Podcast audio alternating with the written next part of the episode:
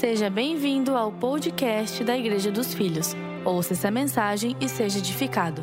Hoje eu vou tocar num assunto muito especial e quase não falamos desse assunto aqui: prosperidade, dinheiro, riqueza. A Bíblia fala muito, tem muitos textos, muitos versículos que a Bíblia incentiva e nos dá base para pensar da maneira que Deus pensa sobre riqueza e sobre dinheiro. A primeira coisa que eu quero destacar que existe uma diferença muito grande entre ser próspero e ser rico. Talvez você nunca tenha ouvido falar disso essa, na, na sua vida. Então comece a aprender. Hoje eu vim com meu coração muito disposto a ensinar. Existe uma diferença entre ser próspero e ser rico. Tem muitas pessoas que, é prós, que são prósperas, mas não são ricas. E tem muitas pessoas que são ricas, mas estão longe de ser prósperas. Como observar Riqueza, obviamente, é uma pessoa que tem muito dinheiro. Prosperidade, prosperidade é alguém que tem muita paz, segurança, harmonia no lar. Prosperidade envolve a sua felicidade.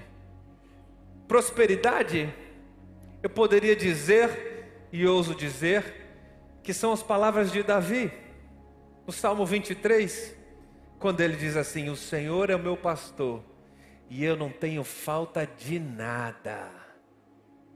Prosperidade é quando você tem o senso de que nada falta na sua vida e a sua vida ela é completa naquilo que Deus te deu.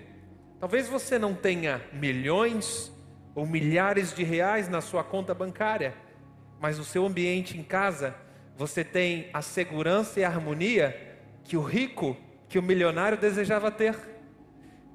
Aquela paz no casamento, aquela paz no ambiente familiar. Isso te dá um senso de completude. A prosperidade está muito conectada ao sucesso de vida, não exatamente ao sucesso financeiro. É importante a gente aprender um pouco dessa história. E hoje nós vamos falar aqui, vamos aprender com a história de Jacó. Particularmente eu amo a história de Jacó, gosto muito, até porque o nome Tiago é uma raiz do nome Jacó. Eles têm o mesmo significado. Então hoje nós vamos aprender um pouco com um homem que era trabalhador e batalhador. Um homem muito honesto. Eu não sei qual a história que te contaram sobre Jacó. Dizem por aí que ele era um enganador e uma falsa tradução do nome dele diz que era um enganador, mas não tem nada a ver com isso. Eu já preguei sobre Jacó há muito tempo atrás, talvez a gente volte nessa mensagem para te ensinar corretamente. Jacó era um homem muito honesto. E nós vamos ler isso na Bíblia. Eu quero começar dizendo, até para você criar, eu gosto muito de aplicar, você já viu isso, né? Eu gosto de aplicar para o dia a dia. A gente não vai só estudar história, nós vamos ser aqui é, abençoados com a palavra de Deus para a nossa vida, para a nossa casa, para a nossa família, para o nosso dia a dia. Amém? Tem muitas coincidências da nossa vivência com a vida de Jacó. A começar, a história de Jacó começa com uma briga de família. Ele teve uma briga daquelas com o irmão dele chamado Esaú. E essa briga terminou com uma ameaça de morte. Esaú falou para ele: Você foge daqui. Se eu te ver, rapaz, mais uma vez, se eu ver tua sombra na tua frente, eu acabo com a tua raça. O que, que Jacó teve que fazer? Sair fugido. Fugitivo, solitário, desprovido materialmente. Eu preciso te dizer isso. O pai de Jacó, Isaac, era um homem muito rico. Mas como Jacó teve que sair fugido, ele saiu sem nada, desprovido, sem grana nenhuma, um trabalhador comum, um homem honesto. Diz a Bíblia que ele teve que trabalhar, ralar muito. Sabe para quê? Para conseguir casar. Quantos jovens aí estão me ouvindo que estão tendo que ralar muito, trabalhar muito para conseguir casar? Hum? Você começou a namorar aquela menininha e aí o pai dela disse assim: Ah, você só vai casar com a minha filha se você tiver isso, isso e aquilo, né? Se der uma segurança mínima para minha princesinha. Quantos jovens estão ralando para conseguir casar e trabalhando muito? Jacó foi assim. Jacó teve que trabalhar sete anos por uma esposa e quando chegou no final ele foi o quê? Enganado. Teve que trabalhar mais sete, 14 anos no total para conseguir casar a recompensa do trabalho dele, o salário seria a esposa. É até romântico essa história, né? As esposas podiam cutucar agora o marido e dizer: Aí, tá vendo, amor? Quantos anos você trabalhou para me conquistar? Hã? 14 anos Jacó trabalhou arduamente para conseguir casar com sua amada esposa. Ele foi enganado, ele foi ludibriado. O chefe dele, o patrão dele que enganou, era o sogro dele. Era um homem que recebeu ele como pai, que adotou ele na família, mas Labão, que era esse sogro, era um homem enganoso, trapaceiro, extremamente ganancioso e usurpou Jacó. Olha a vida desse tal de Jacó. Qualquer coincidência, qualquer situação incomum que você vê na tua vida com a vida de Jacó, é uma mera coincidência. Mas a Bíblia quer nos ensinar muita coisa. Tem muitos, muitos princípios que a gente pode aprender a partir desse cenário. Vamos então começar aqui no capítulo 30 de Gênesis verso 31. Eu estou te dando um ensejo da história. Eu passei um pouquinho de etapas da história da vida de Jacó. Agora nós estamos nesse momento. Qual é o momento? Que ele se viu enganado por Labão mais uma vez, depois de anos de trabalho. E o que, que ele faz? Ele diz para Labão: Eu vou pegar minhas coisas e eu vou embora. Eu não quero ser mais trapaceado, eu não vou ficar com quem me engana, eu estou indo embora. Esse é o cenário que nós vamos ler agora. Verso 31. Então Labão perguntou: O que você quer que eu lhe dê? Ou seja, Labão queria segurar Jacó. Jacó respondeu assim: Não me dê coisa alguma. Respondeu Jacó: Eu voltarei a cuidar dos seus rebanhos. Aí ele propõe um novo acordo. Se você concordar com o seguinte: Hoje passarei por todos os seus rebanhos e tirarei do meio deles todas as ovelhas salpicadas e pintadas, todos os cordeiros pretos e todas as cabras pintadas e salpicadas. Eles serão o meu salário. Esse era o acordo. 33.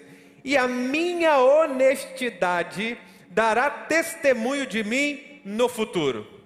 Toda vez que você resolver verificar o meu salário, se estiver em poder, em meu poder, alguma cabra que não seja salpicada ou pintada, e algum cordeiro que não seja preto, poderá considerá-los roubados. Preste atenção nessa leitura. E disse Labão: Estou de acordo, seja conforme você disse. Esse texto, esse negócio, eu não sei se você entendeu bem. O que que Jacó estava propondo ali? Ele pediu para tirar do rebanho todas as ovelhas, os animais, o rebanho preto, e malhado, pintado, listrado, salpicado. E ele disse assim: Você não precisa me dar coisa alguma. Jacó começa falando de que ele não precisava receber favor do homem, o que ele queria é apenas o salário, aquilo que ele merecia. Ora, todo trabalhador é digno do seu salário, a Bíblia diz isso. Todo trabalhador é digno do seu salário.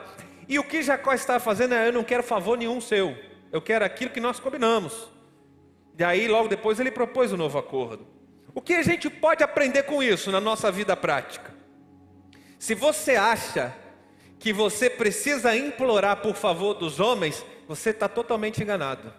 Você tem que depender do favor de Deus. De Deus está o favor que nós não merecemos. Agora, dos homens, não. Não implore favor dos homens. Não, não, não se humilhe indignamente. E não estou falando aqui sobre humildade. Eu estou falando aqui sobre acordos, especialmente acordos financeiros, salarial. Deus não quer que você esteja padecendo, se, é, é, é, pedindo esmola. Entende o que eu estou falando? Para homem. Deus não quer que você peça favor para homem e dependa do favor humano. Essa não é a vontade de Deus para a sua vida. A vontade de Deus é que você dependa única e exclusivamente do favor de Deus, da provisão, da prosperidade e de tudo aquilo que Deus pode te dar. Amém? Precisamos aprender com isso. Tem vários, vários princípios ensinados aqui por detrás dessa passagem. Segundo princípio que eu destaco nesse momento é que Jacó diz assim: A minha honestidade dará testemunho de mim no futuro. Olha que homem nos dias de hoje, pode dizer isso? Que homem pode se orgulhar da sua palavra? e dizer: a minha integridade, a minha honestidade vai dar testemunho de mim no futuro. Se tiver alguma coisa fora do acordo, pode me considerar um ladrão. Foi isso que Jacó falou. Se tiver alguma coisa que a gente alinhou aqui e tiver fora do prumo, pode me considerar ladrão. E ladrão naquela época, irmão, tinha o braço lascado, decepado, pena de morte, dependendo do roubo. Era terrível. Sabe o que nós podemos aprender com isso? Que Deus não age em negócio desonesto. Presta atenção no que eu estou falando. Você que está comigo em casa, escreve isso aqui no chat. Deus não age em acordos desonestos. Não entre, esse é o meu conselho pastoral para a sua vida, em nenhum negócio desonesto. De nenhuma forma, não entre. A sua vida tem que dar bom testemunho. A sua vida tem que ser como Jacó. Se a minha palavra não der testemunho de mim. Lembra daquele tempo dos antigos? Como é que os antigos faziam acordo? Era no fio do bigode. É assim, não é? Se o homem dissesse, eu não sei você, eu fui criado num lar que a palavra do meu pai, se ele falasse, eu tinha absoluta certeza que ele ia cumprir. Ele me ensinou, eu fui criado nessa cultura. Tanto em casa, quanto nos acordos, quanto fora, tudo o que ele falava, irmão, podia ter o prejuízo que fosse e está aqui o grande segredo da pessoa saber cumprir a palavra.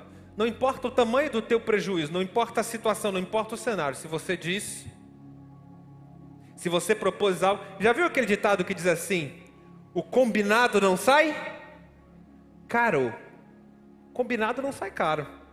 Essa é uma das coisas que a gente tem que aprender com o caráter de Jacó. Então, eu não sei se você reparou bem na história, ele entrou num negócio Deixa eu te dizer, totalmente impossível. Por quê? Ele fez um acordo com Labão, e Labão no mesmo dia, no mesmo dia, Labão passou em todo o rebanho, ele retirou todas as ovelhas, os animais pretos, de pelugem preta, malhados, pintados, listradinhos, Labão mandou tirar todos os animais. Ele mandou o filho dele levar esses animais a três dias de caminhada, que dava aproximadamente três quilômetros de distância. Então, observe só: Jacó estava aqui, o rebanho de Jacó estava aqui, e os animais escuros, listrados, pintados, malhados, estavam a três quilômetros de distância, para não ter nenhum tipo de contato, para não misturar rebanho. E o rebanho que Jacó ficou, não sei se você entendeu isso na leitura, ele ficou com um rebanho de animais brancos. Porém, o salário de Jacó, o salário era o que? Os animais pretos, escuros, listrados, malhados. Irmão, não precisa ser fazendeiro para entender a, a lógica da coisa, né? Precisa ser um pecuarista para entender que era uma baita de uma furada. É verdade ou não é? Ele está com o rebanho 100% branco, tem que criar filhote preto ou listrado, porque o resultado dessa criação ia ser o salário de Jacó. Como é que isso ia acontecer, irmão? Fala para mim. Apenas pela graça de Deus. Era um negócio impossível. Talvez nenhum de nós fosse entrar no negócio. Eu com certeza não entraria num negócio desse. Não sei você. Impossível de acontecer. Aí qual que foi a estratégia de Jacó? Olha só isso aqui. Tem alguém aqui da equipe do profético? Tem alguém da equipe do profético aqui presencialmente? Tem alguém? Estende, faz uma mãozinha, faz um sinal aqui para mim no chat. Tem algumas pessoas do profético aqui. Eu gosto de atos proféticos. Você gosta? Amém, igreja? Por isso que todo domingo nós fazemos questão de um, fazer um ato profético, curto, pequenininho, algumas declarações no mundo espiritual, porque o, o mundo espiritual ele pega as suas palavras e existe poder, existe vida nas suas palavras. De vez em quando você tem que falar algumas coisas, fazer algumas coisas proféticas. Jacó fez uma Mandinga gospel. Jacó fez um ato profético. Se você é cheio de fé, eu creio que ele fez um grande ato profético. Sabe o que ele fez? Talvez você lembre da história. Ele pegou três galhos de três árvores diferentes. Esses galhos tinham que ser galhos verdes. Ao começo da mandinga, três galhos, galhos verdes. E ele descascou os galhos. E pendurou esses galhos num local do pasto chamado bebedouro, que era o local onde normalmente os animais tinham o acasalamento. Você está entendendo o que Jacó fez? Era para os animais ter acasalamento olhando para aqueles galhos, para aquelas listras. Porque o que, que ia acontecer? Se os animais fossem criados, gerados, olhando para a listra, eles iam nascer listrados.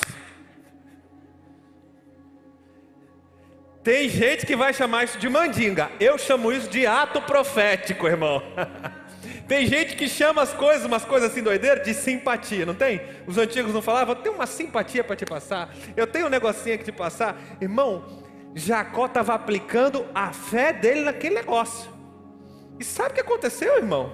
Uma doideira dessa, o que aconteceu é que Deus mandou filhotes listrados, malhados e salpicados. Aleluia. Deus é um Deus incrível. Jacó não era nem um, mestre em zootecnia ele não era um especialista em geneticista, em geneticismo, né, que mistura o gene do outro com esse aqui, vai fazer um negócio. Não tem gente que cria animal. Não. Jacó não usava técnicas avançadas de pecuária. Como um agricultor, um pecuarista, vou usar uma técnica avançada. Vou pendurar um galho. Já viu isso, irmão? Eu vou descarcar, vou pendurar um galho aqui na frente. E quando os animais estiverem cruzando, irmão, não tem noção. Jacó não era especialista, não era pecuarista, não era zootecnista mas Jacó tinha uma coisa com ele: ele era o portador da bênção de Deus. Aleluia! Quando você está portando a presença de Deus, a bênção de Deus com você, não importa o método. Ah, irmão, se enche de fé aí. Eu estou pregando aqui para encher seu coração de fé.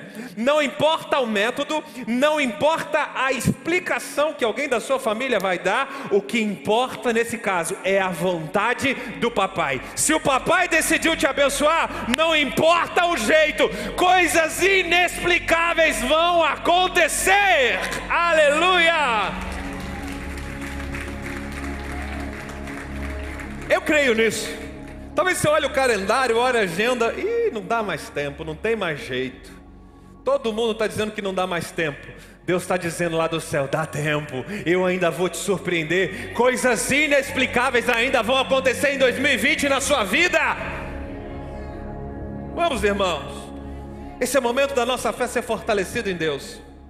Resultado disso, vamos ler a Bíblia? Verso 39 diz assim: E aconteceu o que? As ovelhas brancas começaram a gerar filhotes salpicados, listrados e malhados. Da onde, irmão? Deus é fiel. Quando a bênção de Deus, quando a presença de Deus está com você, coisas milagrosas vão começar a acontecer. Mais incrível de tudo isso é que esses filhotes que eram gerados de forma sobrenatural, Diz a Bíblia depois, no verso 42, não dá tempo da gente ler tudo, mas diz a Bíblia que esses filhotes, essas crias, eram mais fortes do que as crias de Labão e eram mais fortes do que aquele rebanho branco. Quando a Bíblia diz que é mais forte, ela não entra em detalhes, mas isso nos mostra que essas crias elas eram muito mais saudáveis e elas também procriavam de maneira sobrenatural. Por exemplo, se um animal criava 4, 5 filhotinhos, 6, 7, essas aqui que Deus mandava criavam 20, 25, 30 numa mesma gestação. Quando Deus opera milagre é de forma sobrenatural, é mais forte, tem muito mais prosperidade de Deus para a vida do filho de Deus que carrega a presença do Pai com ele. Tem tanta coisa, tanta coisa para revelar aqui, irmão, nessa história. Eu não tenho tempo, dá vontade de fazer aquela série. Lembra da, série do nosso bispo? Dos sete passos da, da viúva? Tem muita coisa que a gente pode aprender. Eu vou tentar sintetizar tudo hoje. Se você quiser ouvir mais, entra no meu canal no YouTube. Eu vou gravar alguns vídeos nessa semana falando um pouco mais desse texto. Vou te dar um pouco mais de dados, tá bom? Procura depois aqui no YouTube Tiago bons. Eu tenho um canal exclusivo e lá eu posso falar à vontade sem ter o relógio rodando contra. E aí quem quiser, entra depois, assina e assiste. Mas vamos agora direto para o verso 43, porque eu quero te falar aqui o que aconteceu com Jacó. Verso 43 do capítulo 30. Assim, Jacó ficou. O que está escrito aí, igreja?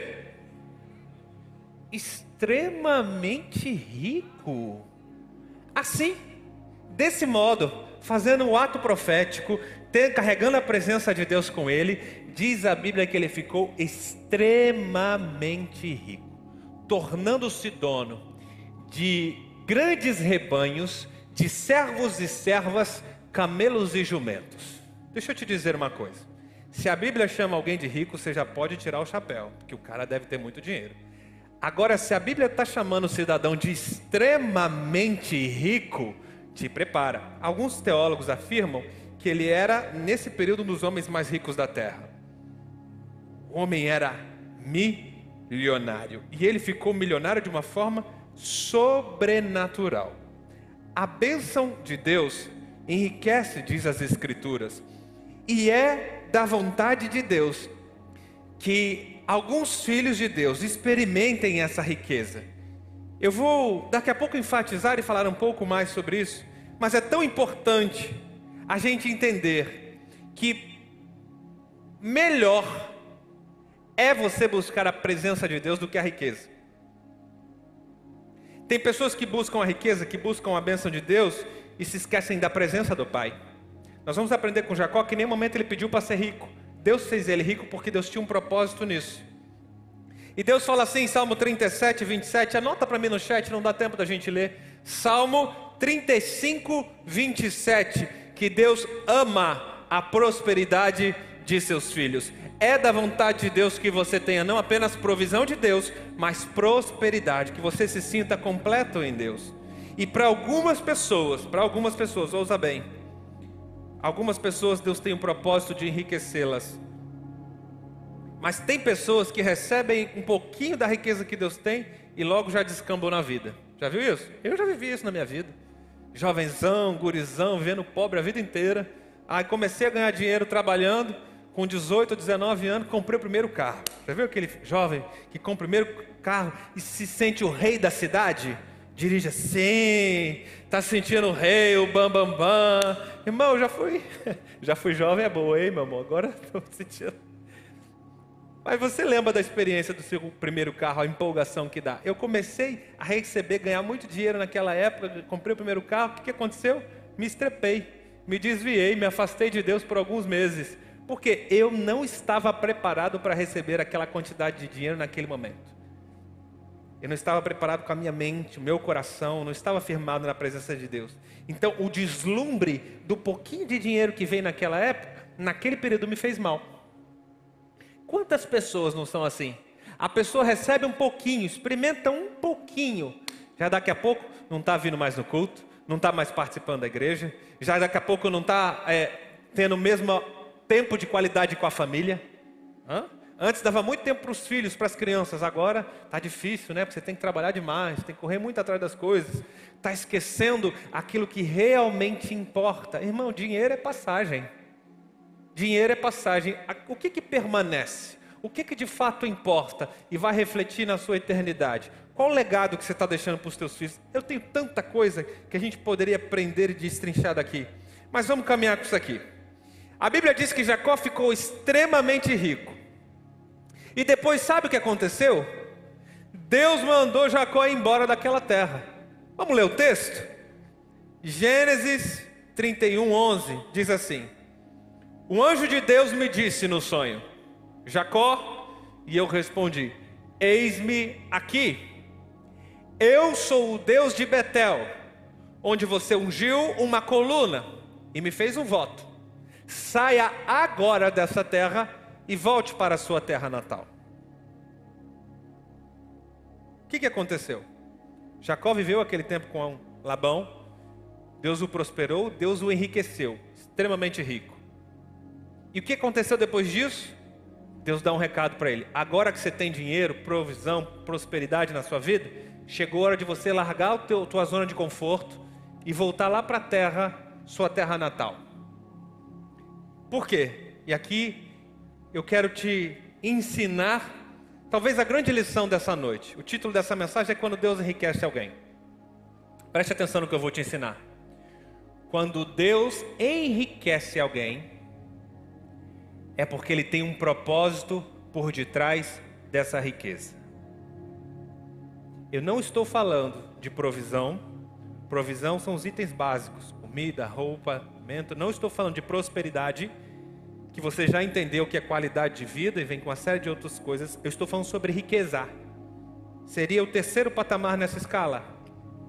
Quando Deus decide enriquecer alguém é porque ele tem um propósito nessa história. E ele só enriquece quem entende o propósito. Ele só enriquece quem está com o coração preso nele, independente da estação, do tempo que vai viver. E eu vou te mostrar isso na Bíblia. Quando Deus decide enriquecer, e Ele é o dono do ouro da prata, amém? Esses dias eu fico recebendo algumas perguntas. Alguém falou assim: por que, que alguém enriquece às vezes um ímpio e não enriquece o filho de Deus? Porque riqueza não tem nada a ver com você ser filho de Deus ou não. Riqueza tem a ver com seguir corretamente princípios financeiros. É óbvio que Deus pode olhar para alguém e dizer: Eu vou enriquecer esse cidadão. É óbvio, quando ele faz isso é porque ele tem um propósito por detrás. Agora, o ímpio, tem muita gente lá no trabalho, na empresa, negócio, que às vezes você vê o cara enriquecendo demais. Você diz assim, ora, por quê? Ele nem busca a tua presença, Jesus. Ele é um marido desleixado, ele não tem os valores que eu tenho, mas ele tem os princípios financeiros. São duas coisas diferentes. Agora Deus pode te dar muito, muito além disso, se você entender o propósito da sua vida. Você prestou atenção quando Deus se manifestou? Deus se manifestou em forma de anjo para Jacó. E qual foi a primeira frase que ele disse? Coloca lá de novo, o verso 13. Quando ele se manifesta, ele diz assim: eu sou o Deus de Betel. Por que, que ele chega já manifestando, dizendo quem ele é? Porque esse Deus, o Deus de Betel, é o Deus que estava enriquecendo Jacó. Agora, por que essa referência? Por que Betel? O que, que tem de especial lá em Betel? Vamos ler. Eu disse que eu quero ensinar aqui essa noite, amém? Você está comigo aí? Verso 19 do capítulo 28. Esta pedra que hoje coloquei como coluna servirá de santuário de Deus, e de tudo o que me deres, certamente te darei o dízimo. Verso seguinte: E deu o nome daquele lugar de Betel, embora a cidade anteriormente se chamasse Luz. Então Jacó fez um voto, dizendo: se Deus estiver comigo, cuidar de mim nessa viagem que eu estou fazendo, se Ele me prover de comida e de roupa, ó, provisão, e se Ele me levar de volta em segurança para a casa de meu pai, opa, já está começando a falar de prosperidade. Então, o Senhor será o meu Deus, e esta pedra que hoje coloquei como coluna, servirá de santuário de Deus, e tudo o que me deres, esse é o voto, certamente te darei o dízimo. Jacó fez um voto pessoal com Deus, eu preciso te ensinar um pouquinho isso aqui. Por quê? Até então, na vida de Jacó, ele conhecia o Deus de seus pais. Presta bem atenção. Jacó era filho de Isaac. Já viu aquela expressão? O Deus de Abraão, o Deus de Isaac, de Jacó. Nesse momento da vida, que a gente acabou de ler, Jacó não tinha experiência com Deus suficiente para ter uma fé em Deus. Então ele foi muito real, ele foi muito verdadeiro com Deus. Ele disse, é como, é como se ele dissesse assim: Olha, Deus, eu sei que o Senhor foi o Deus do meu avô, Abraão. Meu avô teve grandes experiências contigo. Eu sei que o Senhor foi o Deus de Isaac, meu pai. Meu pai teve grandes experiências contigo. Mas, se o Senhor me der isso, isso, isso e aquilo, ele colocou o Senhor à prova. Porque ele até então não tinha tido uma experiência pessoal com Deus. Olha que coisa linda. Ele foi verdadeiro. Ele foi real com Deus. Ele disse assim: se o Senhor provar que o Senhor existe mesmo, está entendendo? Eu já ouvi falar do Senhor, Deus do meu avô, Deus do meu pai. Mas se o Senhor me levar, me der provisão, o que, que ele falou ali? Comida e roupa. E se levar em segurança para a casa do meu pai, e se ele colocou umas condições de provisão e prosperidade. Quer dizer, se o Senhor mostrar que é real, que vive, eu vou fazer um voto contigo. Eu vou ter compromisso, eu vou instituir um altar de adoração. E nesse altar eu lhe devolverei o dízimo de tudo. Por quê? Na realidade, Jacó, o voto dele estava propondo uma única coisa: relacionamento com Deus. Por isso que nós falamos que o dízimo ele é relacionamento com Deus. Aqui não tem nada a ver com lei. Moisés veio vir muitos anos depois instituir a lei. Aqui tem a ver com relacionamento com Deus. Assim como ele viu os pais dele dizimando, Jacó também entendeu. Se o senhor mostrar para mim que o senhor é Deus, se eu conseguir desenvolver uma experiência contigo, certamente eu vou te adorar. Eu vou estabelecer um santuário. Esse santuário de adoração ele chamou de Betel. A pedra que ele tinha colocado era uma pedra enorme Alguns historiadores é, afirmam que essa pedra ainda está lá até hoje. Era uma pedra enorme. Ele instituiu como um local de adoração e naquele local ele também falou a Deus. O voto dele envolvia entregar o dízimo de tudo. Preste atenção no que eu vou te dizer. Jacó, ele foi abençoado única e exclusivamente por causa da graça de Deus. Isso é inquestionável. Jacó, aquele não estava fazendo uma barganha com Deus. Barganha com Deus é da aliança da lei, é outra coisa.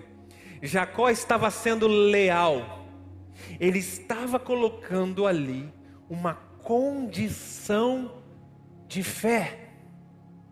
Entende isso? Vamos lá. Tem muitas pessoas hoje que precisam se reunir aqui na presença de Deus usando máscaras.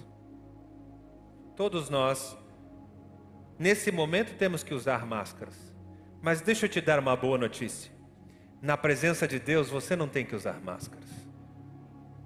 Entende? Faz sentido isso para você? Por que, que tem algumas pessoas que não conseguem ser tão sinceras com Deus como Jacó foi? Por que, que tem pessoas que não conseguem ser tão verdadeiras com Deus como Jacó foi? Elas não conseguem ser transparentes. Dizer assim: ó oh Deus, uma vez eu me apoiei na fé de terceiros. Meu avô, meu pai, meu parentesco. O problema de você se apoiar na fé de terceiros é que a fé de terceiros sempre tem uma data de validade para acabar. Você está entendendo o que eu estou falando? Conhece aquele marido que só vem arrastado para a igreja porque a mulher está anos orando? E diz assim: tá bom, mulher, você não encher mais o saco, eu vou para a igreja. Sabe o que é isso? Se apoia na fé de terceiros. Já viu aquela história que filho de pastor não é pastor? Como diz o ditado, filho de peixe, peixinho é, não tem nada a ver. Infelizmente eu tenho muitos amigos, filhos de pastores, que hoje estão desviados. Porque se apoiou na fé do pai a vida inteira. Não procurou ter as suas experiências pessoais com Deus. Está entendendo o que eu estou dizendo? Quando você se apoia na fé de um terceiro, sem procurar ter a sua experiência pessoal com Deus, você está usando máscara com o céu. Você não está sendo verdadeiro consigo mesmo, você não está sendo verdadeiro com Deus. Salmo 139 diz assim: Antes da palavra chegar à tua boca, Deus já sabe o que você vai dizer. Então, que tal começar a ser mais verdadeiro com Deus? Que tal começar a ter umas conversas dessa, como Jacó teve? Deus, o negócio é o seguinte: eu preciso ter uma experiência contigo. Se o Senhor me abençoar, se eu fizer isso, ele está falando de provisão, provisão do básico. Se o Senhor mostrar que é real, porque era impossível para ele, ele não tinha nada, ele abriu mão de tudo, ele saiu fugitivo. Se o Senhor fizer o básico, eu vou crer que o Senhor é Deus. E eu tenho um voto aqui. Por quê? Aqui está um grande segredo. Nós nos reunimos como igreja, não como uma religião. O que, que nós ensinamos? A grande diferença de ser ligado a uma igreja e não uma religião, é que você está aqui por causa das suas experiências com Deus. Amém? Se você ainda não teve uma experiência com Deus, que eu creio que é a minoria das pessoas, eu vou orar por você no final. Nós vamos falar sobre isso e você vai receber suas experiências. Agora eu estou falando com a maioria das pessoas que já tiveram uma experiência com Deus. Você já teve, no dia que você se levantou das águas do batismo, você sentiu ali a presença do Espírito Santo mover diferente. Você sentiu que Deus era real. No dia que você foi naquele retiro que nós chamamos de encontro com Deus, você sentiu, você teve certeza que Deus era real. A sua vida passou a fazer muito sentido a presença de Deus em você. E você voltou, desceu a chácara fazendo os seus votos com Deus. Você fez as suas promessas, a maioria de nós fazemos. Assim, Deus, a partir de hoje eu sei que o Senhor é real. Obrigado por se revelar a mim. Eu prometo isso, isso, isso, isso. Tem muita gente que teve uma primeira experiência com Deus aqui no Águas Vivas. No momento de ministração, numa conferência, num lugar onde a presença de Deus desceu, você soube que Deus era real. Você teve uma experiência pessoal com Deus. Você não estava se apoiando na fé de terceiros. Você sentiu que Deus era com você. Você sabia que Ele era real. E aí você fez as suas promessas com Deus. Cada um tem seu voto. Eu não estou aqui para me ater ao voto. E eu não estou aqui para pregar sobre isso. Você sabe que a gente não usa o altar para isso. A gente usa o altar para te encher de fé. A gente usa o altar para te encher de esperança, para falar a palavra de Deus que é amor. Agora, se você quiser aprender mais sobre dízimo, tem dúvidas, ligue para nós, manda um e-mail, nos chama, a gente, nós estamos à disposição. O que a Bíblia nos ensina com essa história é que dízimo tem a ver com o seu relacionamento com Deus. Cada um sabe o voto que fez. Dízimo são para filhos maduros. Se você está começando a fé e acha que tem que entregar o dízimo para não entrar devorador, migrador, cortador, irmão, esquece, não faz isso. Você está fazendo do jeito errado. Você está barganhando bênção, você está comprando bênção.